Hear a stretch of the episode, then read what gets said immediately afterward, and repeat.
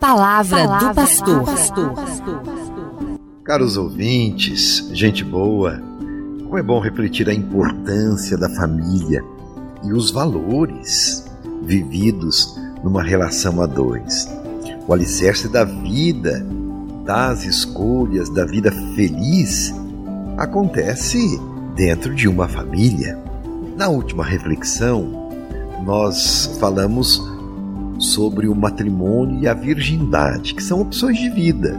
E estamos falando de amor no sentido de compromisso, e não de amor utilitarista que explora o outro, como se prega por aí. Amor descartável, não é? Amor que é simplesmente resposta aos nossos instintos e a um prazer imediato. Não, amor é algo muito mais abrangente. Temos falado sobre isso. E como vimos, a virgindade não está fora de moda. Ela também é uma opção de vida, uma forma de amar. Se é virgem numa relação de amor em que se constrói este amor e tudo se dá no momento certo, quando já há um compromisso construído, até aí então as pessoas se mantêm castas, então isso não é amor? Virgindade é uma forma de amar. E também aqueles que se consagram, que renunciam a si mesmos para viver um amor amplo, abrangente, um amor universal.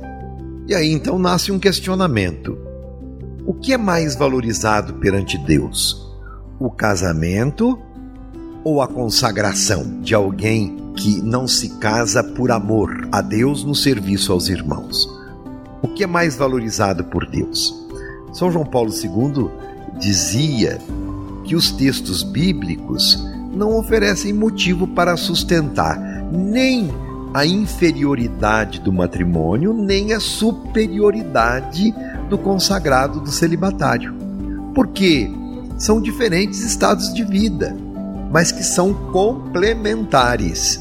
Um não é mais importante que o outro, ambos são importantes, porque também ambos são sacramento, tanto o matrimônio é sacramento, como a consagração de um ministro é também sacramento. Enquanto a virgindade é um sinal escatológico de Cristo ressuscitado, quer dizer, é viver aqui na terra antecipadamente o amor perfeito que já vamos viver na relação com Deus no céu, o matrimônio é um sinal histórico para nós que caminhamos na terra, um sinal de Cristo terreno que aceitou unir-se a nós e se deu até o derramamento do seu próprio sangue. A virgindade e o matrimônio são e devem ser modalidades diferentes de amar, porque o homem não pode viver sem amor. Mas ambos, matrimônio e consagração, são formas de amar.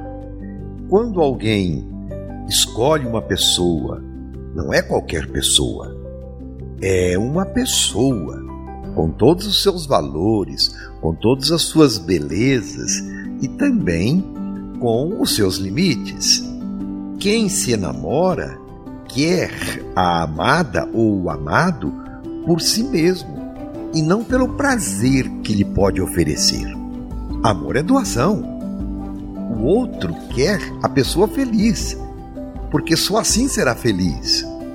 O outro é um presente recíproco, uma entrega corporal que não seja em si uma entrega pessoal é em si mesmo uma mentira, porque considera o corpo como algo externo, algo à disposição e não como a própria realidade da pessoa. Para que serve ao homem ou à mulher compartilhar o corpo do outro se o outro lhe é completamente alheio? Se não existe comprometimento, que sentido terá? É sem sentido, frustrante e vazia uma relação destituída do compromisso e do amor. Insistimos muito sobre este pensamento porque isto é muito importante de todos nós entendermos. É sem sentido, frustrante e vazia uma relação destituída de amor. Enfim, a sexualidade humana é uma riqueza, porque é obra do Criador. Deve ser integrada no todo do ser pessoal, do ser e existir de cada um. O sexo não pode ser então passageiro. Não é para ser passageiro, mas para criar vínculo e compromisso e não ser transformado em um bem de consumo.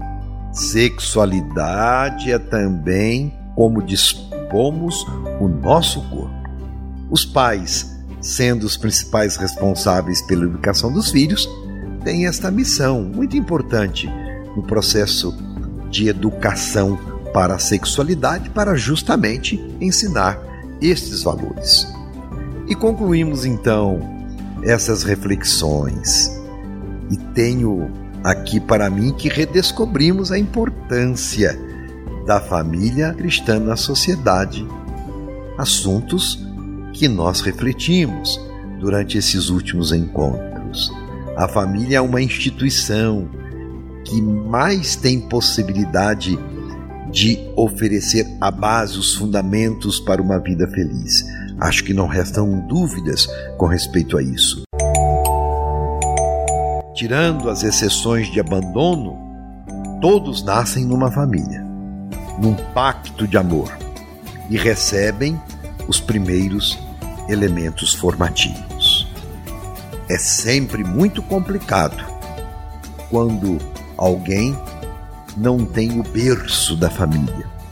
Sofre sérias consequências em sua própria personalidade, que depois, é claro, tem que ser superadas.